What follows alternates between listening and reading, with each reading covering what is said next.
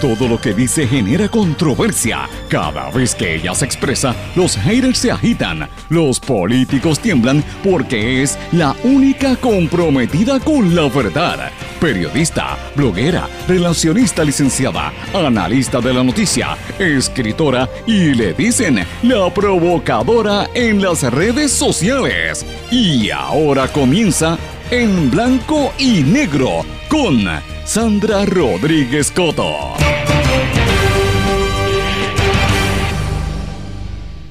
Bienvenidos a su programa en blanco y negro con Sandra. Hoy es viernes 5 de julio de 2019. Esta es la edición 314 de su programa.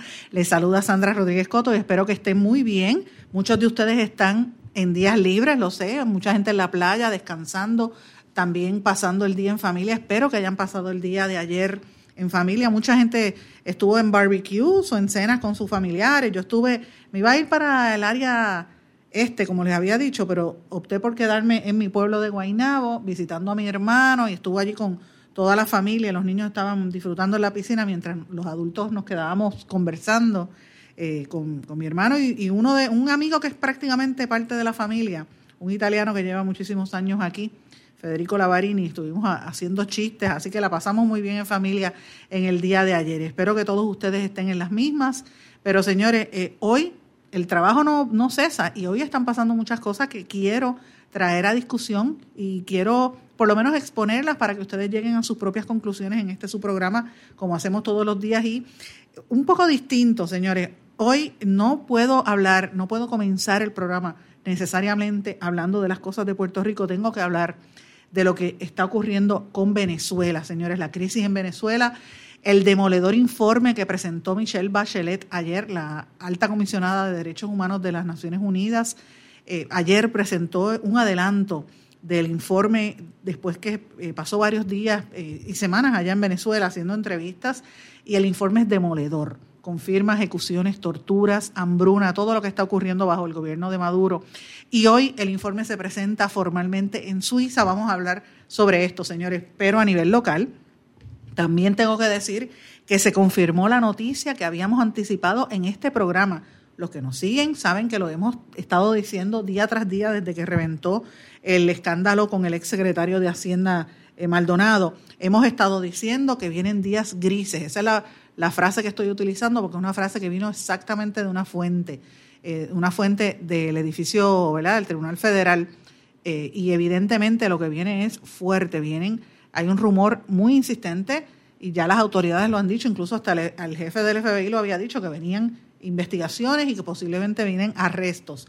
Como hemos dicho, yo reitero lo que, lo que hemos estado planteando, hay un rumor muy fuerte, unos comentarios insistentes de distintas áreas que vienen al menos cuatro intervenciones en municipios, de los cuales algunos son populares y otros son del gobierno eh, que está en el poder, del PNP, del partido que está en el poder, y también se anticipa que vienen posibles eh, arrestos de otros funcionarios de alto rango en el Ejecutivo. Así que, como nosotros llevábamos diciendo esto, se confirmó lo que dijimos el viernes pasado y el lunes de que venían investigaciones para el área de Mayagüez. Ayer trascendió que el FBI investiga las finanzas del municipio. El alcalde Rodríguez confirmó que había sido entrevistado. Hoy vamos a hablar un poco sobre esto. Pero señores, vuelvo a las noticias internacionales también.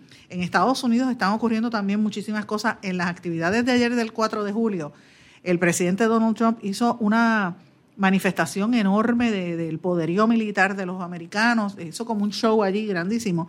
Pero lo más que me impresionó fue la enorme cantidad de asistentes en, eh, que demuestra que hay Trump para rato.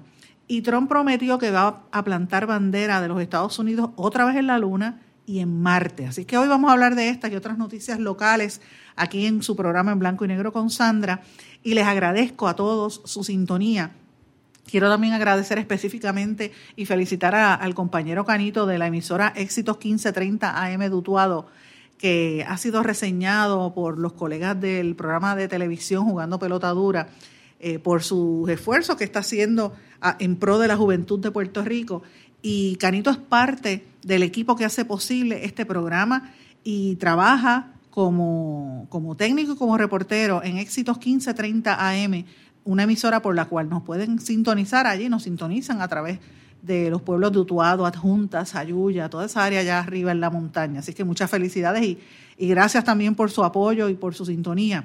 Señores, también nos, pueden sintonizar a nosotros a través de Cumbre 1470 AM en Orocovis, toda la zona de la montaña en el centro de Puerto Rico, también en el 106.3 FM, Orocovis y todo el norte, X61 en el área sureste de Puerto Rico, que es el 610 AM, y el 94.3 FM allá en los pueblos de Patillas, Arroyo, Salinas, Yabucoa, Maunabo, etcétera. En el área este y noreste del país, desde Fajardo, la señal llega hasta Vieques, Culebra, las Islas Vírgenes, eh, hacia el lado, ¿verdad? Hacia el lado derecho, hacia el lado izquierdo. Desde Fajardo llega hasta Carolina a través de eh, la poderosa señal de WMDD, el 1480 AM de Fajardo. En el área oeste, Cabo Rojo, Mayagüez, toda la zona, zona oeste y varios pueblos del sur nos sintonizan a través de WYAC 930 AM y en San Juan a través de WIAC 740 AM San Juan, la zona metropolitana y gran parte de Puerto Rico. Como siempre les digo, me pueden sintonizar o me pueden escribir también si quieren contactarme a través de las redes sociales, las plataformas digitales de todas estas emisoras o en mi página de Facebook Sandra Rodríguez Coto o en Twitter SRC Sandra. Pero amigos, eh, y por cierto, tengo que preguntarles, no sé si eh, experimentaron el calor tan terrible que está ocurriendo aquí en Puerto Rico. Llevamos varios días con un calor récord. Eh, ayer hubo récord de calor en San Juan, que igualó lo que pasó en el 1997, según el Servicio Nacional de Meteorología. Eh, la marca era de 92 grados, porque por lo menos sopló un poquito de viento, pero dicen que hoy va en las mismas, posiblemente sea más alto.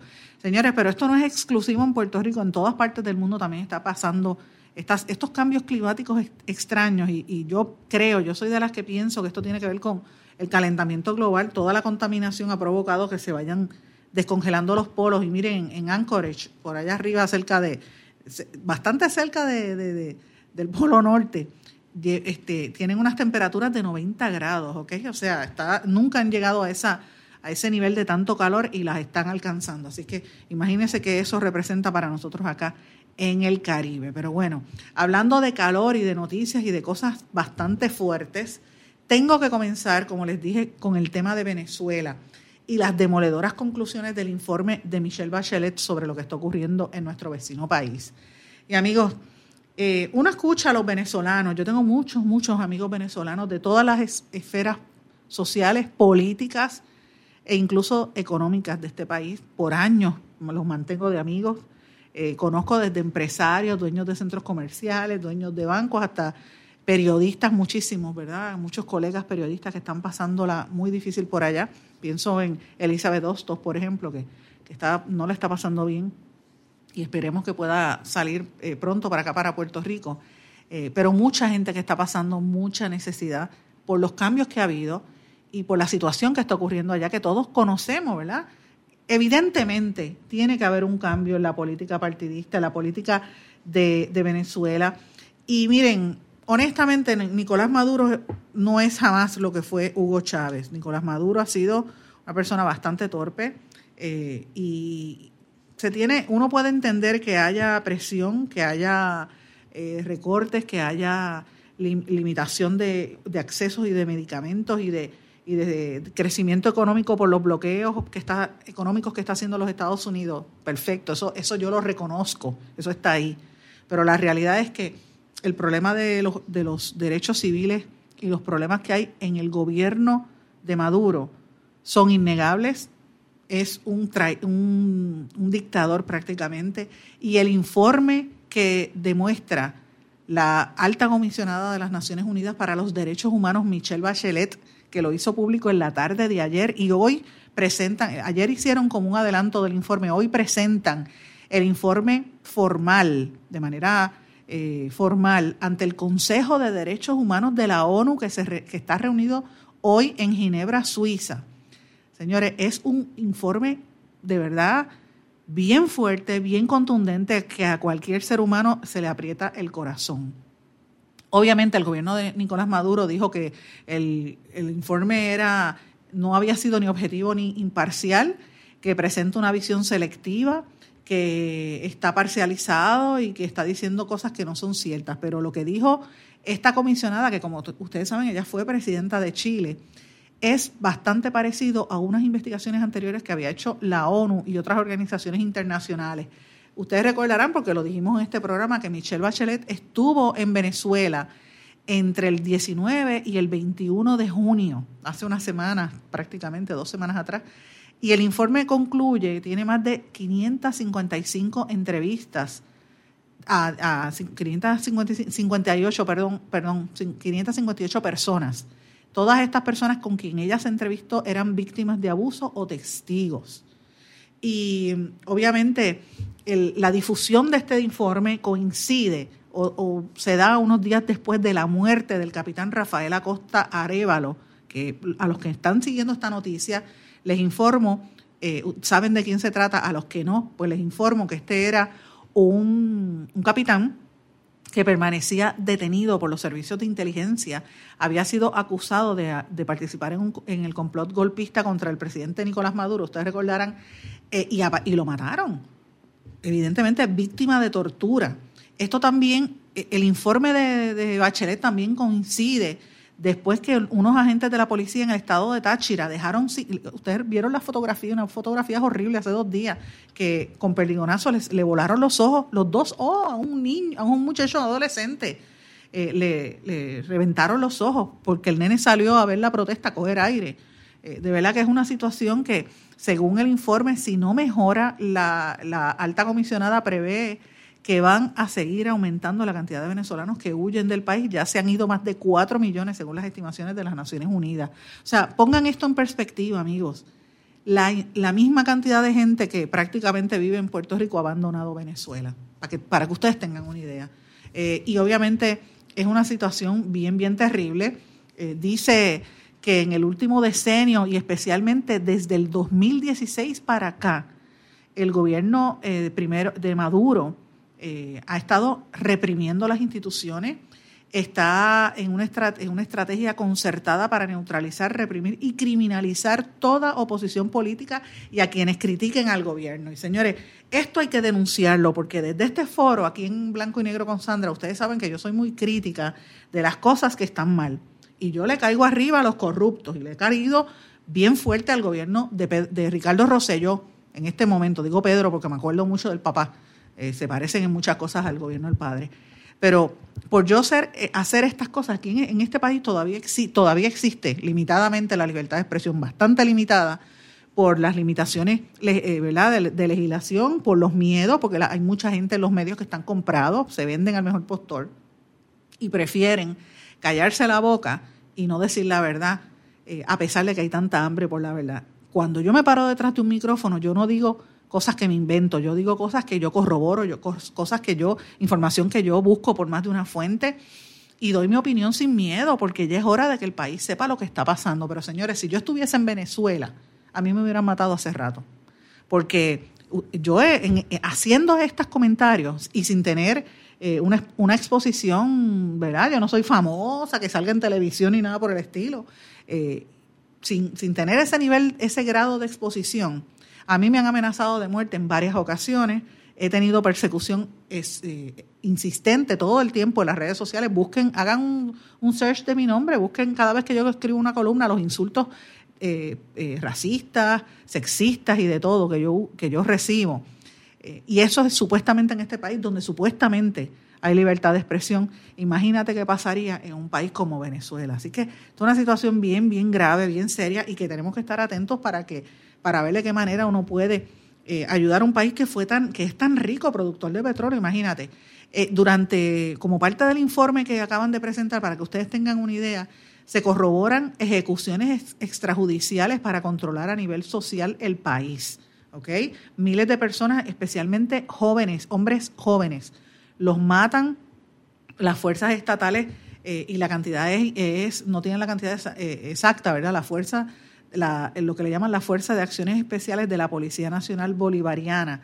Y ellos utilizan como pretexto que van a erradicar la delincuencia, pero realmente lo que están haciendo es tratando de hacer ejercer una política de control social y que la gente tenga miedo y no salga a protestar, aunque tenga hambre. Y si la gente sale a protestar porque ya no puede más, el hambre puede más que, que, que todo lo demás. Ha habido también, según el informe, detenciones arbitrarias, tortura a la, oposición, eh, una tortura grave, uso excesivo de fuerza desde el 2014. También en el Servicio Bolivariano de Inteligencia Nacional, lo que le llaman la cárcel del SEBIN y la Dirección General de la Contrainteligencia Militar, eh, se le atribuye haber sido responsable de detenciones arbitrarias, maltratos, torturas a los opositores políticos y a sus familiares, ¿ok? y también denuncia los colectivos armados. Estos son como grupos de guerrilla que salen a la calle a caerle arriba al que se oponga. también el, el, informe revela unos altos niveles de corrupción gubernamental en todos los, en todos los eh, sentidos y dice que más, casi 3.7 millones de venezolanos, o sea, casi la, casi la, un, un, número parecido a la población de Puerto Rico, para que lo pongamos en contexto, están sufriendo de desnutrición. No tienen los servicios básicos, hay un deterioro alto. Como eh, resultado de las violaciones a los derechos humanos, eh, se ha afectado el nivel de vida, de calidad de vida. No hay servicios básicos como transporte público, como acceso a electricidad, agua y gas natural, que es inconsistente. O sea, es una situación, es un caos lo que está ocurriendo allí en, en Venezuela.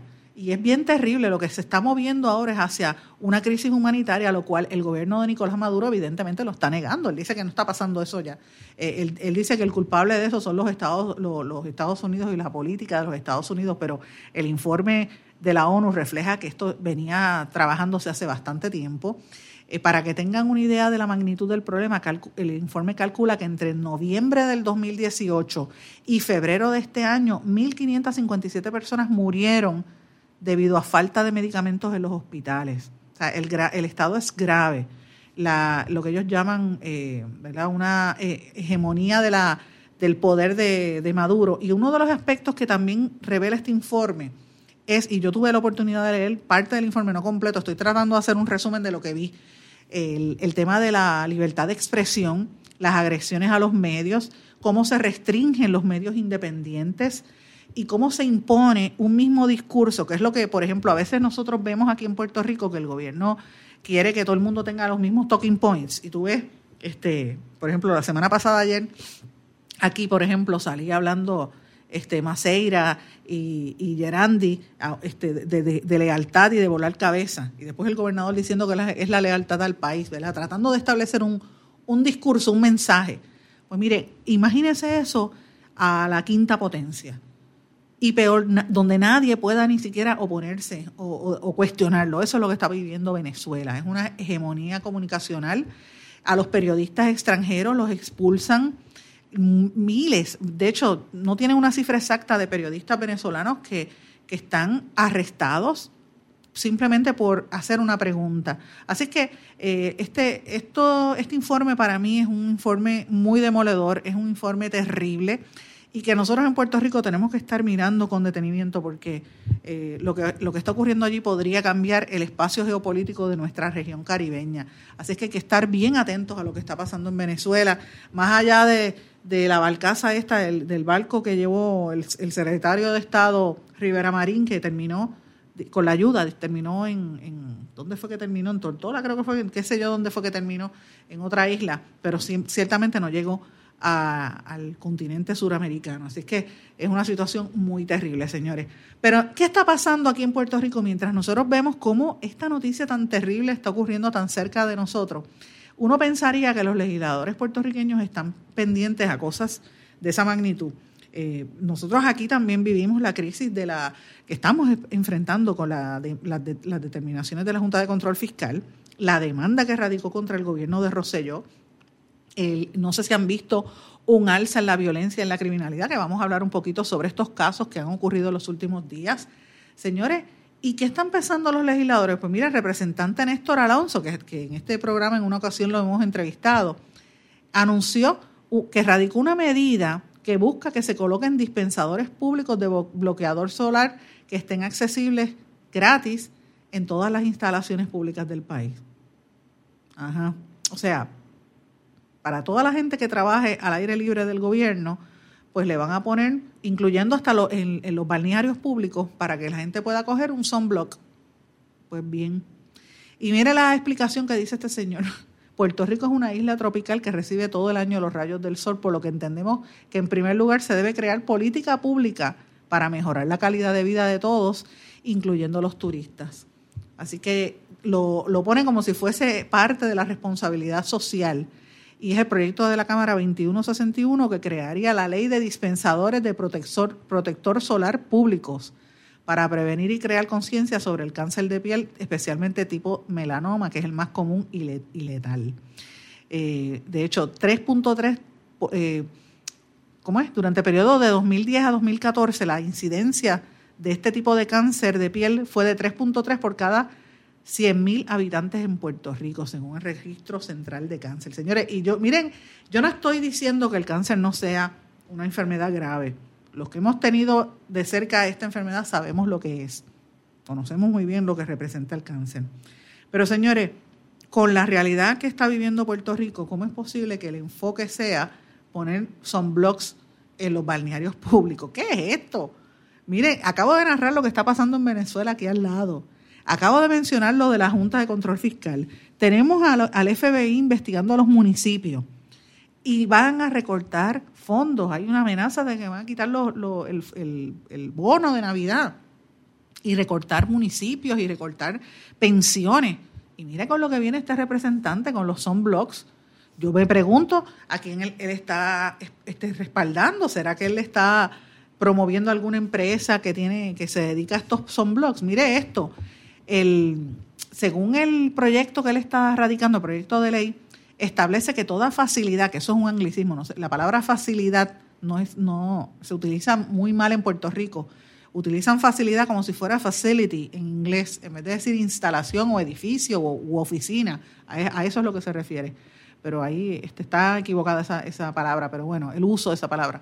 El proyecto dice que toda instalación que fomente actividades al aire libre como balnearios públicos, el área de desembarque de los cruceros, hoteles, paradores, parques, campos de golf y escuelas deben tener instalado un dispensador de bloqueador solar SPF, Sun Protection Factor, de por lo menos 30 hacia arriba, que esté accesible de manera gratuita para residentes locales y turistas. Mire, señores, legislador, en vez de estar hablando de un sunblock, mínimo ponga el, el hand sanitizer, que eso es más urgente para evitar contagio de enfermedades. Pero, pero la pregunta es, ¿esto es urgente en Puerto Rico?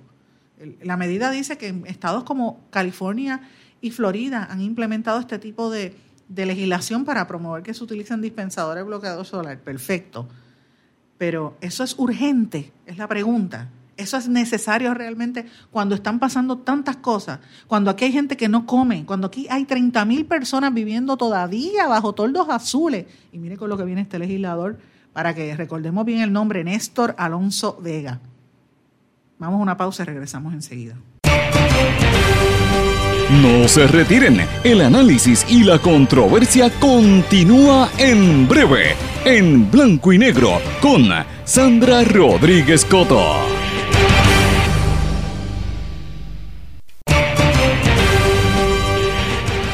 Ya regresamos con el programa de la verdad, en blanco y negro, con Sandra Rodríguez Coto.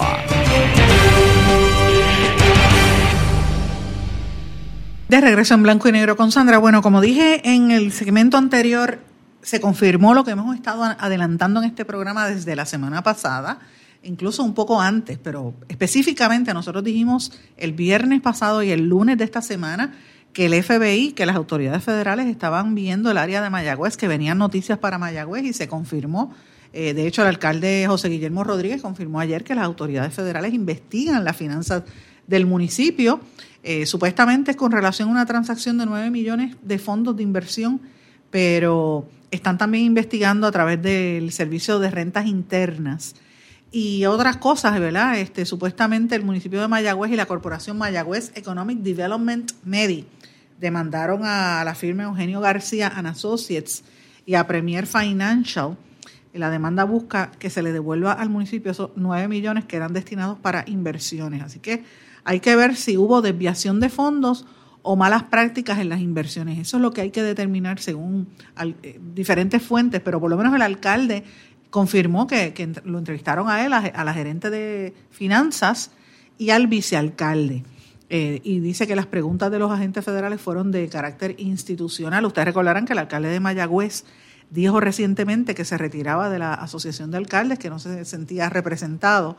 Así que este, eso es parte de, de, lo que, de los cambios que uno podía anticipar, porque esto es un rumor que venía hace bastante tiempo. me parece importante destacar dos cosas. Esta información, ¿verdad? Cuando federales entran en un municipio, esto genera mucho comentario en las redes sociales. Yo no sé si es porque fue 4 de julio, que la gente estaba en la playa o en otro mood, pero realmente yo no vi como que mucho comentario sobre lo que está pasando en Mayagüez eh, en comparación, por ejemplo, al escándalo de, Maldonado eh, en Hacienda con el gobierno central.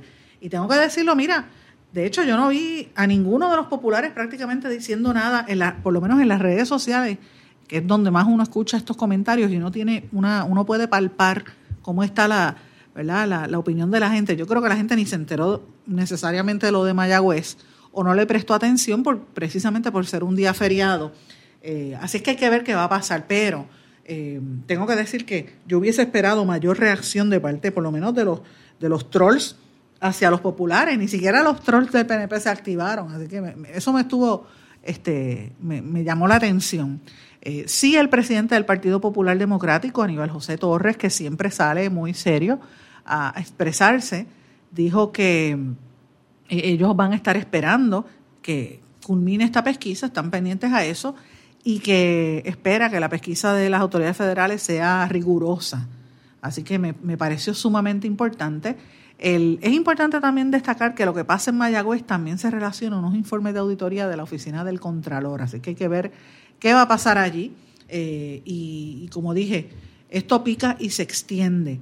Eh, recuerden la, gran cantidad de contratos que los municipios así grandes como Mayagüez generan y, esto pues es parte de lo que viene. Por, la información que nosotros tenemos, como dije en el segmento anterior, hay cuatro municipios que están bajo la mira de los federales.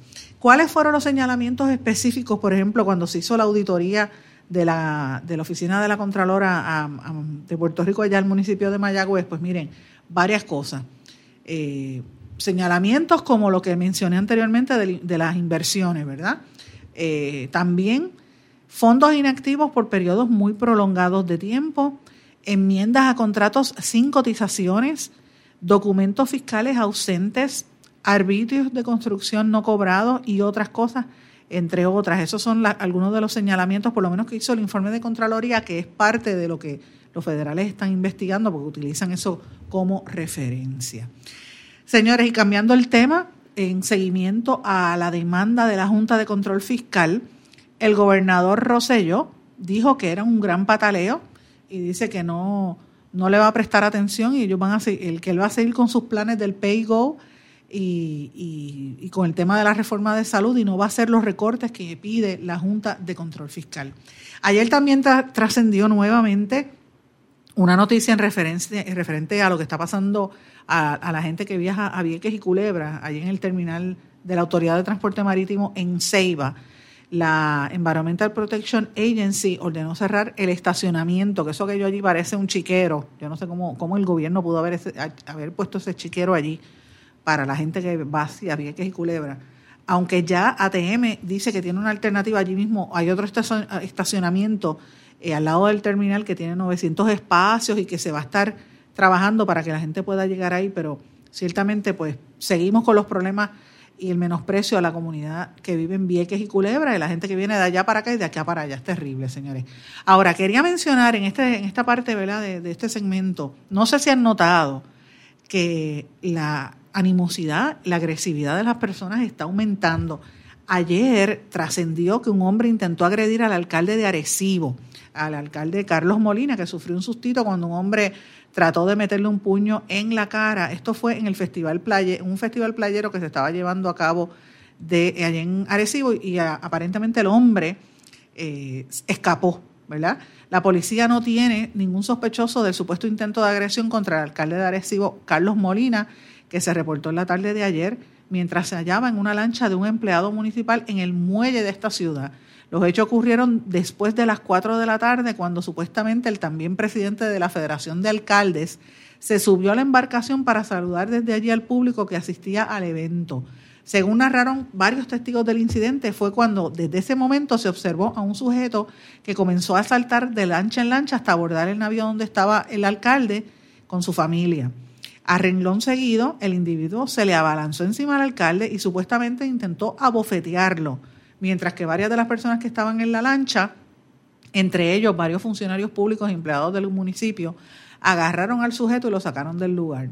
Eh, supuestamente después el capitán de la nave pidió que subieran al alcalde a otra, a otra embarcación desde donde lo llevaron hasta el Club Náutico de Arecibo. Y ya los agentes de la policía estaban esperando. Así que hay que ver si le metieron o no la bofetada. Pero eso es lo que está trascendiendo, lo reporta el amigo Francisco Quiñones de Jornada a Puerto Rico, que es experto en lo que está ocurriendo allí en, en Arecibo. Nos recuerda que no es la primera vez que el incumbente de Arecibo es atacado en una comparecencia pública. En la campaña pasada, Molina fue agredido por uno de sus colaboradores más cercanos debido a una discrepancia interna sobre los trabajos de su campaña. En aquel momento, en aquella ocasión, los hechos no trascendieron públicamente. Después del paso del huracán, varios sujetos también habrían intentado agredir al mandatario mientras visitaba una comunidad apartada de Arecibo, molestos porque no les había dado eh, ninguna asistencia de parte del municipio. Y miren, yo les tengo que decir algo, poco ha pasado, poco ha pasado. El puertorriqueño tiende a ser dócil, porque para gente como este alcalde, que es el presidente de la Federación de Municipios, mire, poco le ha pasado, y se lo digo con toda franqueza. Y yo no estoy incitando a la violencia, que conste, no, no favorezco la violencia, pero la actitud de este alcalde en algún momento tiene que ser objeto de alguna reflexión. Cada vez que él hace algo, el gobernador lo apoya. Y miren, yo jamás en mi vida voy a olvidar cuando después del paso del huracán advinimos en conocimiento que habían unos hogares de envejecientes en Arecibo y este alcalde, Carlos Molina, sacó a los viejitos de los hogares, los mandó para Barceloneta y para Camuy, diciendo que no tenía electricidad, cuando tenía un generador eléctrico que se lo había mandado FEMA que yo lo circulé en mis, redes sociales, está incluso publicado en el libro de Bitácora, la fotografía. Y ese, ese generador lo llevaron al Arecibo Steakhouse, que es una corporación municipal, donde supuestamente estaban preparando las comidas para los empleados municipales que estaban llevando las ayudas. Cuando eh, Francisco Quiñones y la amiga Adajitza Cortés, que ustedes recordarán estaba conmigo en un programa en, cuando estábamos en la emisora en la cadena Guapa Radio como, parte de, la cobertura especial. Adajitza y, y Francisco se fueron hacia allá porque habían recibido una confidencia y cuando llegan al Arecibo Steakhouse estaba la música de Living la Vida Loca de Ricky Martin a todo volumen, había las mesas con manteles blancos, centro de mesa, era un party lo que tenían porque tenían allí un fundraiser para recaudar dinero para el alcalde y el vicealcalde por poco agrede al periodista y a la periodista también. Y las fotografías y los audios nosotros lo tenemos, eso se transmitió en vivo, en el momento en que muchos de los emisoras y del país estaban sin luz.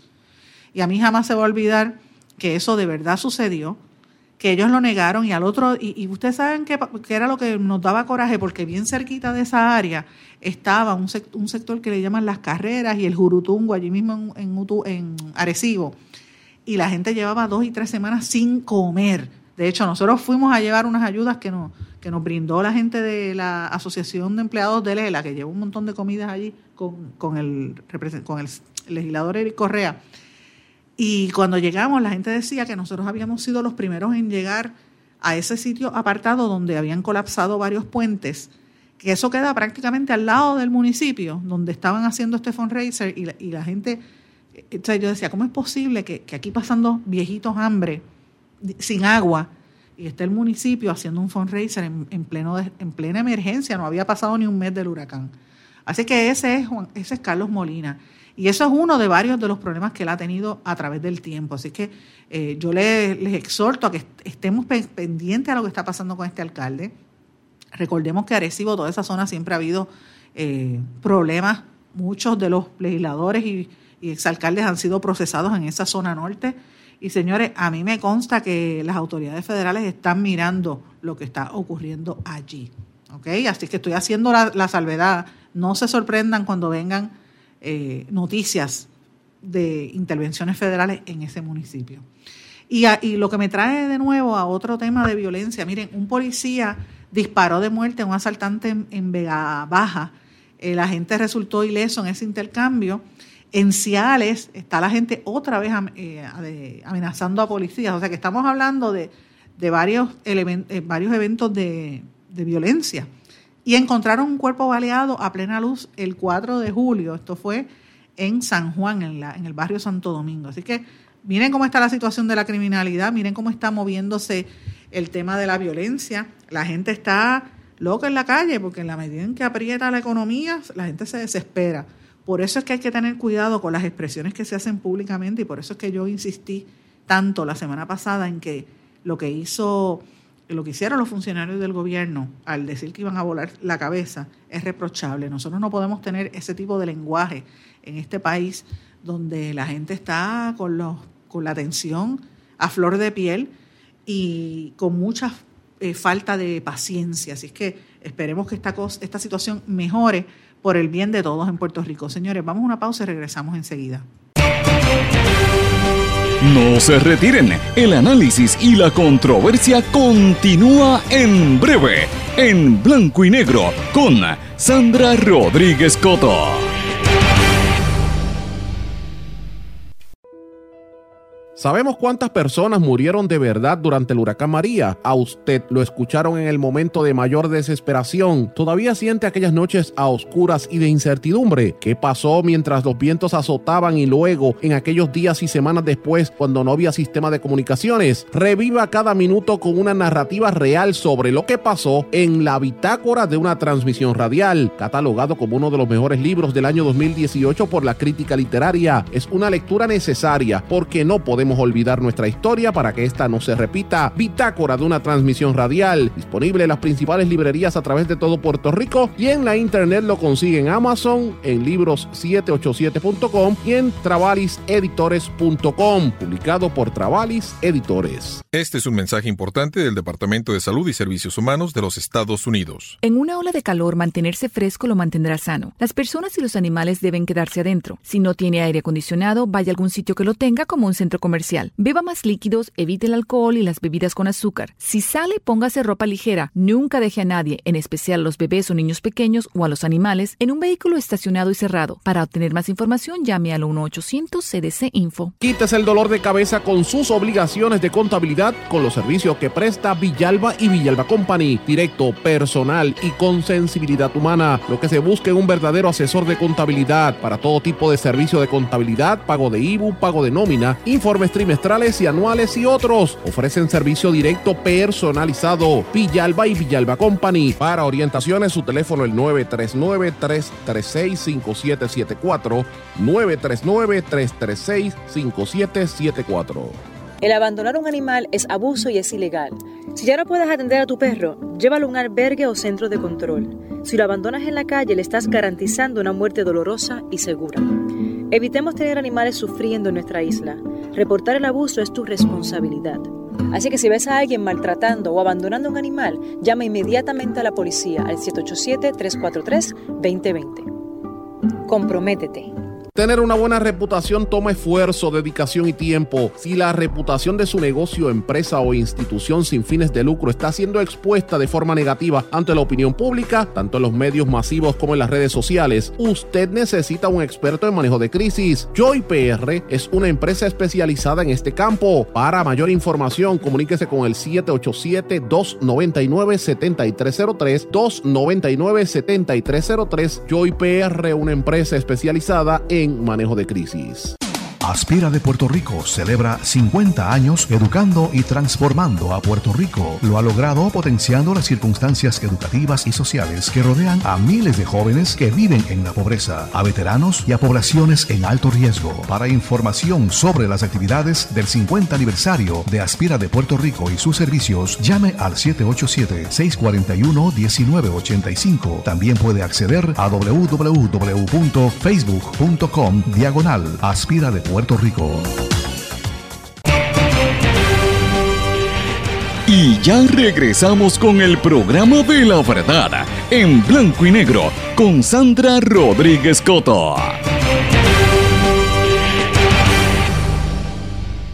Y de regreso a esta parte final de En Blanco y Negro con Sandra. Bueno, tengo varias noticias que quiero mencionar de diferentes temas y vamos a hablar un poco de tecnología y economía.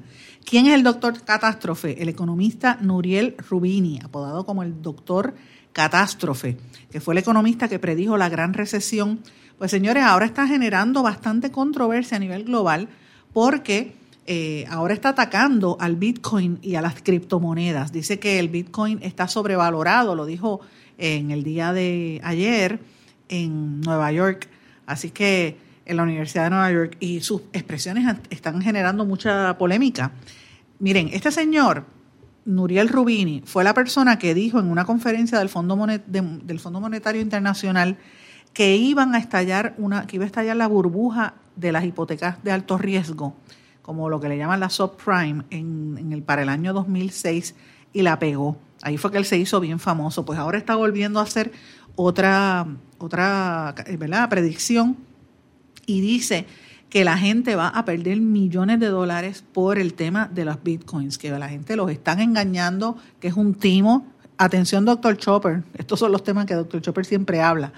Pero ah, no solamente es un timo, sino que también dice que entidades como plataformas digitales donde uno paga a través de Internet, sobre todo WeChat y Alipay en China.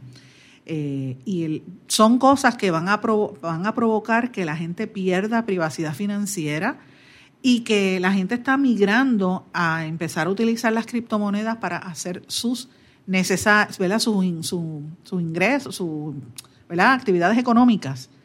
Y dice que esas plataformas que algunos dicen que es el único mercado libre real que queda en el mundo, lo que es, van a estar robando a, robándole dinero a miles de personas. Así que esto es importante que lo mantenga la gente con los ojos bien abiertos porque está diciendo que es un engaño que tiene el potencial de seguir quebrando incluso sistemas, porque él va más lejos y dice que incluso hasta países, sistemas económicos podría quebrarlo. Señores, y el cofundador de Wikipedia emitió una declaración de independencia digital hace un llamado que ya cuenta con más de 2.000 firmas y fue publicado en el sitio web de Larry Sanger. Larry Sanger, como dije, es cofundador de Wikipedia, que es la biblioteca, la, ¿cómo se llama? La eh, enciclopedia digital. Está pidiendo a los internautas firmar una declaración de independencia digital antes de, entre esta semana, pues, específicamente durante el día de ayer, 4 de julio y el 5 de julio, y eso lo que está tratando es de que se establezca que cada persona que usa la Internet tiene derechos digitales inalienables, entre los cuales se encuentra la libertad de expresión, privacidad y seguridad. El documento señala que estos derechos fueron violados por vastos imperios digitales que han estado explotando a los usuarios para su propio beneficio económico. El documento también continúa con una larga lista de abusos que los internautas han sufrido a manos de gigantes tecnológicos. En particular, destaca la extracción de datos privados sin el consentimiento de los propietarios y su comercialización a los anunciantes, la autorización de la vigilancia corporativa y gubernamental sobre los usuarios y la prohibición de opiniones no deseadas debido a razones políticas e ideológicas. Eso es básicamente lo que está diciendo el el cofundador de Wikipedia, que las políticas de uso que tienen redes, por ejemplo, redes sociales como Facebook y Twitter o entidades como Amazon, para darles una idea, lo que están es violando, son abusos al derecho a la, a la expresión y, y, privacidad e incluso seguridad de las personas. Son tres derechos fundamentales inalienables en el mundo digital. La declaración también pide perfeccionar un nuevo sistema descentralizado de redes sociales, libre del control, del control corporativo, donde cada persona posea individualmente sus datos. Eh, y que también ejerza poder y control sobre su email, sobre sus mensajes de texto y sus blogs. Esto para mí es una declaración sumamente importante eh, que también pide que se encripten de, extremo a extremo y que mejoren los estándares de seguridad a nivel global. Eh, también incluso dice y pide que se haga una huelga contra las redes sociales esta semana para evitar, para provocar que estos gigantes, estas corporaciones dueñas de las redes sociales em, empiezan a devolverle a los usuarios el control sobre sus datos, su privacidad y sus experiencias. Así que me parece interesante. Señores, en el día de ayer hubo un, potente terremoto en California, un sismo que afectó toda la región eh, del sur de California. El, sismo fue de 6.4 grados de magnitud. Ha sido el movimiento telúrico más fuerte en esa región en los últimos 20 años. Se registró a las 10 y media de la mañana de ayer en, en California y todavía dicen que siguen las réplicas. Y señores, como dije al principio del programa, el presidente Donald Trump hizo una expresión ayer en, las actividades del 4 de julio, que fue impresionante la gran cantidad de gente que estuvo allí presente y todo el, show que hizo de, de, los aviones militares y todo lo demás. Y prometió, pero esto es la parte importante, prometió Estados Unidos plantará nuevamente su bandera bien pronto en la Luna y en Marte. Eso lo dijo en el discurso que hizo frente al monumento de Abraham Lincoln. Dice que no hay nada imposible para los, los norteamericanos. La última misión tripulada a la Luna en la NASA fue para el 1969, imagínate. Eh, y entonces están diciendo el vaticino que la primera mujer y el próximo hombre que vuelvan a pisar en la Luna, eh, perdón, en la Luna van a ser estadounidenses. Y este, él lo está diciendo desde el año 2019 que tienen que volver hacia el espacio. Me parece interesante. Me parece interesante también a los que coleccionan las revistas Mad. Se anunció ayer que la revista Mad, que era una revista de, sátira y cómica, va a dejar de circular después de 67 años en el mercado por, por problemas este, económicos. Mad pertenece a la compañía de DC Comics. Eh, DC Comics de la que hacen películas también de cine, es, eh, pertenece a su vez a Warner Brothers, que es además la, compañía matriz de CNN. Eh, y también tienen vínculos. La, la, empresa grande, la sombrilla grande, pertenece a ATT Warner Media. O sea que, como vemos, todas las empresas de telecomunicaciones, comunicaciones, los medios, tienen algún dueño común. Así que después de 67 años, la revista va a dejar de publicar, va a salir del mercado. Señores, en América Latina, otras noticias importantes que están ocurriendo. El presidente de Argentina, Mauricio Macri, anunció eh, un encuentro con empresarios en Buenos Aires con la gente de Brasil porque están negociando conjuntamente un acuerdo de libre comercio con los Estados Unidos. El Congreso de El Salvador aprobó ayer y hoy eh, reconfirmó esta mañana la asignación de 30.9 millones de dólares en un impuesto a las compañías de telecomunicaciones para financiar la campaña de seguridad que quiere hacer el, el, presidente eh, Nayib Bukele contra las pandillas que tienen allá en El Salvador, que es una situación bastante fuerte. Señores, y por último, ¿por qué, qué significa para América Latina que el dólar estadounidense esté tan fuerte? Eh, pues miren, señores, hace un año, para que tengan una idea, en Argentina, los argentinos que querían comprar dólares para poder salir hacia el extranjero tenían que pagar 18 pesos por cada dólar. Ahora mismo, un dólar cuesta 42 pesos, o sea, más del doble. Algo parecido pasa en República Dominicana, en, Brasil, en México también. Así que esto es una tendencia que se está repitiendo en toda la región de Sudamérica, Paraguay, Uruguay, Colombia, Chile, Nicaragua, Venezuela y en menor medida Perú, Bolivia, Honduras y Costa Rica han notado los efectos de que el, dólar está cada día más fuerte. Ecuador, El Salvador y Panamá son e, economías dolarizadas, así que lo que, lo que corre allí son los dólares. Eh, y la fuerza del dólar como moneda que se refleja en, los tipos de cambio tiene unas implicaciones negativas y positivas al mismo tiempo para todas las demás economías. Eh, por ejemplo, lo que beneficia a uno, pues podría daña el poder adquisitivo de otros. Las empresas y los gobiernos tienen que lidiar también con el fenómeno que afecta a todos los, a todos los aspectos de la economía. Por ejemplo, cuando tú vas a importar gas, petróleo o vas a repagar la deuda o contratar servicios en el exterior, te puede costar más dependiendo del, cambio. Si es más alto el cambio, pues mira, vas a estar pagando muchísimo más. Y ese es el miedo que están experimentando los economistas de Sudamérica. Eh, en México se ha mantenido más o menos estable, ¿verdad? Pero con la amenaza de la guerra de los aranceles se volvió a dispararse el precio del dólar. Y lo mismo está pasando en otros países.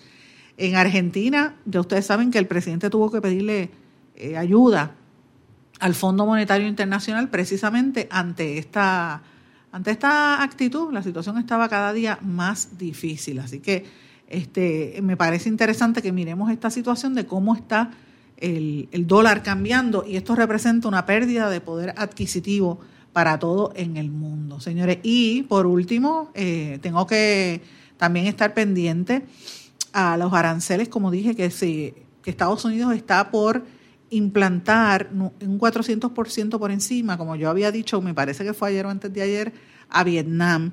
Hoy, y eh, hoy volvió a trascender que hay preocupaciones en los mercados financieros porque esto podría repercutir en un alza de los intereses y, de, y del, la, de la inflación incluso para la región y provocaría alza en la transportación de productos que se importan desde allí. Así que todo eso tiene un efecto multiplicador porque nos afecta acá a nosotros en Puerto Rico. Si sube el precio del acero, por ejemplo, pues transportarlo va a ser más, más oneroso y todo va a ser más caro en este momento donde nosotros estamos aquí en Puerto Rico tratando de raspar el pegado a nivel general, no solamente a nivel individual, sino a nivel también de gobierno. Señores, no tengo tiempo para más.